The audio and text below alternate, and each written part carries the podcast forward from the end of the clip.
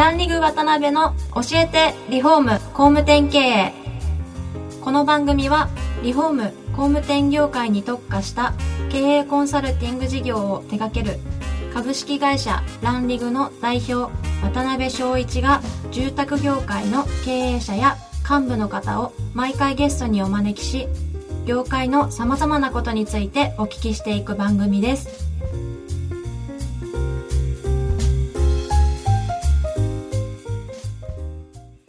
こんにちはさあいよいよ始まりましたランリグ渡辺の教えてリフォーム工務店経営司会進行の志村玲美ですランリングの渡辺翔一です。渡辺さんいよいよポッドキャスト番組始まりましたね始まってしまいましたね。まあ、あの、こんな番組をランリグの僕がですね、やっていいのかっていうところは、ちょっと一旦置いといてですね、記念すべき第1回始まりました。はいではまずは自己紹介から渡辺さんよろしくお願いしますはい、えー、皆さんこんにちは、渡辺翔一です。えー僕はですね、株式会社ランリグという住宅リフォーム、えー工務店さん向けのですね、まあ、コンサルティング事業をさせていただいている会社の代表をやってます。で、まあ、今期で12年目やらせていただいてるんですが、まあ、120社の住宅関連の、えーお取引をいただいている会社でございます。で、あの、今回、えこの番組を始めたきっかけであったりとか、これがそもそもどういう番組なのか、みたいなとこから少しお話をすると、えーそういった様々なですね、まあ日頃住宅経営者の方たちの、えーコンサル現場でですね、あ、これはすごい情報だなとか、まあこれはぜひいろんな人に知ってもらいたいなとかですね、まあいろんな驚きや、えー感動があるわけですね。で、そういったところを、えもっとたくさんの皆さんにお伝えできる機会であったり方法はないかっていうところを模索している中で、まあこの番組を、えースタートすることになりました。で、この番組はですね、まあ、あの、今回もゲストをお呼びしてるんですけども、まあ、そういった業界で活躍されてるゲストの方たちにですね、まあ、あの、普段ではですね、あの、話もしてくれないような秘密のエピソードやノウハウをおだてたり、えー叩いたりですね、あの、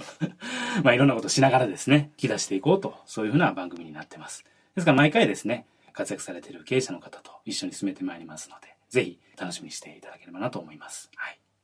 はいありがとうございますそして今回司会進行を務めさせていただきます志村玲美ですと私は去年まで大学生で、えっと、今年の4月からブライダル業界で仕事をしています今回は渡辺さんの後輩の方からとこのお仕事をいただいてまだ知識は全然ないんですけれども全力で頑張っていきたいと思うのでよろしくお願いしますお願いします。そして本日はこの番組の初回ゲストとして株式会社リアルターソリューションズ加賀爪康介さんと専務取締役の内山義之さんにお越しいただいております加賀爪さん内山さんよろしくお願いしますよろしくお願いします。シャス。えー加賀爪さん、内山さんには今回から4回にわたってご出演いただきますはい。はい。そうですね、初回のゲストとして、まあ、お二人をお呼びしたのはですね、まあ、もちろん、お付き合い長くさせていただいているっていうのもあるんですが、ご存知のない、えー方もいらっしゃるとは思うんですが、以前から住宅会社の経営なんかを成功されてですね、住宅会社向けのソリューションというかシステムなんかをかなり、えー勢いよく展開されていらっしゃるっていうこともあって、もちろん住宅会社さんとしてのノウハウもそうなんですが、まあ、僕個人的にその事業の立ち上げみたいなところに対してのすごいこういろんなノウハウとか、えーそういうお考えて持たれてる方たちなんでぜひ、まあ、1回目の、えーゲストとして来ていただきたいなということでまあお忙しい中お越しいただきましたどうぞよろしくお願いしますお願いします。お願いします。で今回4回目のうちの、え1回目ということでぜひその2人のご経歴であったりとか2人の出会いであったりとか、まあ、そういったところをですねいろいろこうぶっちゃけ話も含めてですねお聞きできたらなと思うんですが、はい。えっ、と、まずそしたら、かがつめさんから、ははいい、はいそのあたりを、はい、お話をしていただきたいあ、すいませんと思ます。じゃあ僕から喋っちゃっていいですか？大丈夫です。大丈夫ですか？お願いします。あの、まあ、僕たち二人の話というよりもですね、一応まあ僕含め、まあ僕たちの会社の、まあちょっと歴史というかですね、どんな会社で経緯なのかということを喋りたいなと思うんですけど、えー僕もですね、横にいる内山も、約10年ぐらい前から、この住宅業界という大きなくくりには、まあ、あの、中途採用で僕は入って、内山の場合はですね、新卒で入ったというような一応経緯で、えこの業界に入りました。で、実際前職の会社でですね、僕はまあ約10年間勤めながら、途中でですね、中途採用でこの内山が入ってきたと。まあ、そこが2人のまあ一応出会いかなと思います。で、まあ、もともとの会社はですね、あの、リフォーム専業でやっていた会社が、まあ、不動産の売買仲介っていうものを始めて、まあ、それに付随した、まあ、中古買ったお客さんへのリフォームとか、土地買ったお客さんへの新築みたいな感じでですね、すごい住宅を総合的に、まあ、プロデュースするような B2C と呼ばれるエンドユーザーに向かってやる仕事をやっておりました。で、そこからですね、ちょっとあの横にいる内山、あの目の前にちょっと言いにくいんですが、彼なかなかですね、あの、秀たるものがあったんですが、欠落してるところも相当欠落しておりましてですね、当時。はい。あの、何かというと、なかなかまあマネージメントとか、人をこういうふうに束ねるみたいなところは、今はすごいできるんですけれども、当時若干苦手意識があったりしてですね。ただ、彼の思うノウハウへの正義感というか、いや、これが正解なんだよ、なんていう強い気持ちは、まあ相当でしたので、じゃあお前まあ、こう、得て増えての、得ての方だけ極めたらどうやということでですね、約4、5年前ぐらいな、ね、に、このリアルターソリューションズという今の会社を実は前職にいながら立ち上げてですね、で、まあその前職を退職させて、そちら側に内山行きなさいということで始まったのがこのリアルターソリューションズという会社です。はい。でもそこからですね、まあ、あの、実際当時前職の会社へのコンサルティングというものを一歩引いた内山がですね、まあ、僕と共にやって、で、それがまあ、あの、自社で、まあ、成功というのは、どこまでが成功かわからないんですけど、まあ、あの、僕たちが入った時2億ぐらいの会社がですね、約10年ほどで20億ぐらいまでやっぱやれましたので、まあ、そこがなぜできたのかっていう一つの要因がですね、そのリアルターソリューションズというコンサルティング会社が前職の僕たちの会社をコンサルティングすると。まあ、そこが一つ成果としてあったのかなと。実業の会社の中でコンサルティング会社を立ち上げられてっていうことですね。そうなんですよね。なんか噂によると雪印という会社がそんなことやっているって当時噂を聞いてですね。あの、まあ、僕が頭の中にあった構想がコンサルが嫌いだったんですね。はいはいはい、でも、すごいこうコンサルに一歩引いたところから意見欲しいなと思っててですね。なぜコンサルが嫌いなのかなって考えていくと、あいつら結構無責任やからという、自分も今コンサルなんで難しいですけれども、っていうのが多かったので、まあ自社のことをよく知ってるメンバーであれば、いい部分だけ開えるのかなというような、一応そういった想像から始めましたね。内山さんとしてもそういう実業会社でいろんなことを試しながら、いろんなノウハウを蓄積していかれたっていう感じなんですよね。そうですね。でも本当に最初は自分がやってることみたいなところがどういうふうに評価されるのかとか、どういうふうに活かしてもらえるのかっていうところはすごい手探りでしたけど、どまあ B2C っていうところでお客さんに向かってやっていたことっていうのを、まあいろんな言葉をとかっていうのを使っていろんな人に伝えていくところっていうのが、まあ非常に面白かったりもして、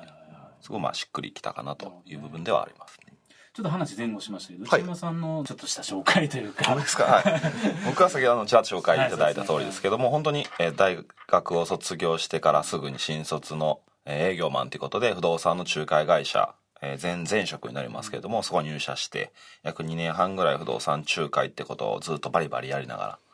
えー、まあ楽しくも厳しくも面白く仕事させていただいたりして、まあで縁あって前職の会社に入社させていただいて、させていただいたという経緯は本当もうちょっと細かく話せば 裏があるんですけど、はい、そこだけで4時間ぐらい喋れますけどね。ちょっとノーノーポッドキャストやって聞いてますので今日はちょっとお話できないかなと思うんですけど、はい。まあ、そんな部分で今のところにな流れ着いたのかなという部分にはなってきます。なるほどね実際、まあ、あの、今、お二人がご紹介していただいた経歴の中で、前職の、まあ、住宅会社さんをお二人で、まあ、いろいろ頑張れた時に、その会社さんごとにいろんな強みであったり特徴があると思うんですが、その会社さんとしてはどういったところを特徴に強みに伸びられてきた会社さんだったんですか？いややっぱりもともとリフォームとか建築をちゃんとやっておられる会社さんが川上とかハブ的要素を含めて不動産の事業部を立ち上げると、まあ、そういったような形をやってる会社さんがやっぱり成功していっておられるなと思いますね。はい、そしたら逆にそういったスキームというか不動産をいろんなことを受け皿として新築であったり不動産であったりとかそういったことを受け皿として揃えられながら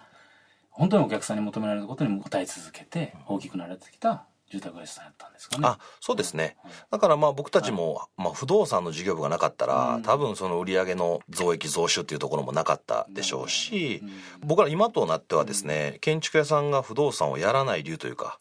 やっていないということが相当危ういっていうのはもうだいぶ理解しておりますので、まあ僕たちの前職ももうそれがなかったら、まあ全然ありえなかったでしょうね。はい。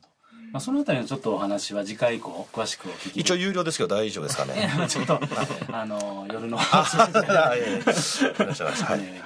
はい。はい。はい。わかりました。で、はい。まああの今現状はそういう住宅会社さんをまあ、えーいろいろ頑張られて、はい。今度は法人向けの事業段取りワークスであったりとか、はい。はい。あとは今のリアルターさんであったりとか、はい。っていうことでやられてると思うんですが、はい。今段取りワークスさんの勢いがすごいですよね。そうですね。もう本当にありがとうございます。はい。どれ、まあちょっとお話ししたそうだったんで、いやいやいやありがとうございますなんはい。当然お話ししたいジャンルですから。大丈夫で。しょうかはい、大丈夫です。あの、まあ、100社以上超えてですね、はい。たった1年半ほどうん、まだ立ち上げて、ししか、まあ、期間的には経っていないんですが、あの、かなりの勢いでですね、あの、いろんな会社さんに導入してもらってます。ただ、あの、導入会社百何十社っていうことにあんまり興味を持ってなくてですね、僕たちはあの、この建築業界のすごい、まあ、一番手先となられる職人さんと呼ばれる協力会社さんたちのうん。アカウントの数というところをですね、はい。まあ、常にまあそこをミッションとして掲げてコミットしようよというふうにやっております。でその中でもう今日本全国で1万人以上の職人さんが使ってくれてる商材なので、はいはいはい。まあ、この辺りがですねうん僕たちこう2万5万というふうに増やしていきたいなという一個数字ですかね。なるほど。はい。うん実際あれですよねその立ち上げられたもともとの経緯っていうのはやっぱりこう本当にご自身が住宅経営とかされていらっしゃる中でここを解決したいなみたいなところがもう課題感としてもともとは離れたわけです、ね、そうですね。まあ本当時間の加減もあるんですけど、まあ簡単に言えば住宅業界、建築業界の、まあ業務効率化。まあこれがですね、まあ異業種と呼ばれる IT 会社にかなり搾取されてきて、本当の意味の業務効率化ができていないソフトばっかり買わされてたんですよ。で結構それが僕自身もまあ当然経営やりながらですね、あの、これいいんじゃないか、これいいんちゃうかということで、何百万何千万というお金を使ってきてですね。でも本質的には業務効率化って全然できてなくて、まあその中でもっといいものないかなって探していたらですね、もうなかったんで作っちゃえとなるほいうところで、まあ約4年ぐらい前ですかね、に作らせてもらったのがこの段取りワークという商材です。どなるほどなるほど、うん。実際ですか？皆さんが導入されてる会社さんとか結構やっぱり劇的に変わられてるいや、そうですよね。もうあの、これだけで尺30分ぐらい取ってしまいますけれども30、分あの、業務効率化の割合っていうのはですね、定量的に2割3割というところは実証し続けてこれてますし、やはりあの、たくさんの従業員がおられる方は、当然その分効果も大きいんですけれども、小さい会社、例えば2、3人でやってる会社もですね、一人当たりの見る現場の数のやっぱ割合が1.3倍、5倍というふうに出てきますので、まあどういった規模感の会社さんでも導入していただくとかなり効果が出るかなと思います。なるほどね、はいえー実際ですかね住宅業界でやはりその無駄と言われてるような時間はい。いろんなやり取りって大体感覚的にどれぐらいパーセンテージいやもう本当にあの無駄が全面的に出てる方は5割以上あると思うんですけれども まああの簡単に言うと23割やっぱり変わってくるでしょうね。であの言った言っていない。はいはい。で伝えたつもり。うん。要は B さんにこれ C さんに渡しといてっていうのができていない業界なんですよね。なるほどなるほどらそういうかなり程度な、まあ、あのヒューマンエラーという言い方をしてるんですけど、はいはい。はいそこをごぼっとあのシステムを導入していただいてうん、まあ、あの業務効率化をしていただくというような一応なるほどね。あそんな商材になっております。はい。わかりました。であの段取りワークスさんのお話とともに、リアルターソリューションズとしての、はい。えーコンサルティングの事業の特徴っていうのはあれですかね。リフォーム会社さんとかに不動産参入っていうのを促していくようなコンサルのお手伝いが多いんですかね。まあ、多いこともないですけど、でもそういうふうなことを望まれて、えっと、依頼を受けるっていうケースは非常に多いなるほです。ね。どなるほどうーんむしろその事業としてリフォームの事業を伸ばしていくっていうところはい。ももちろん加味するんですけど、なるほど。やっぱ不動産新しく始める不動産事業っていうところやっぱもう一本のその売り上げの強い柱にしたいっていうところまあ僕らの中で言うと全部イコールなんですけどなるほどなるほど。うん。そういうのを希望される方が多いのは多いですかね。あそうですか。わかりましたでえーっとちょっと時間も だいぶ押してきたんですけども。はい早いですね。はい。えーっと1回目ということで まあちょっと慣れないところもあったんですけども次回以降はですねあの通常そういったコンサル現場でお金をお二人がいただいてですねコンサルをやられてるようなまあ、特に建築会社リフォーム会社さんが不動産参入してどうやってうまいこと経営を回していけばいいのかみたいなポイントをですね3回にわたってお伝えしたいと思ってますのでぜひ次回も懲りずによろしくお願いいたします。あ、か来なくちゃダメなんですかね。ぜひぜひちょっとあの 毎週になりますけど、はい、ぜひよろしくお願いします。はい。よろしくお願いします。はい。ではそろそろ時間が来てしまいました次回も加賀爪さん内山さんにはゲストで出演していただきますので次回また詳しくお聞きしたいと思いますかがつめさん内山さん本日はありがとうございましたありがとうありがとうございました今回もランリグ渡辺の教えてリフォーム工務店経営をお聞きいただきありがとうございました。番組では渡辺や住宅業界の経営者幹部の方へのご質問を募集しています。ウェブサイトランリグにあるお問い合わせフォームよりお申し込みください。お待ちしています。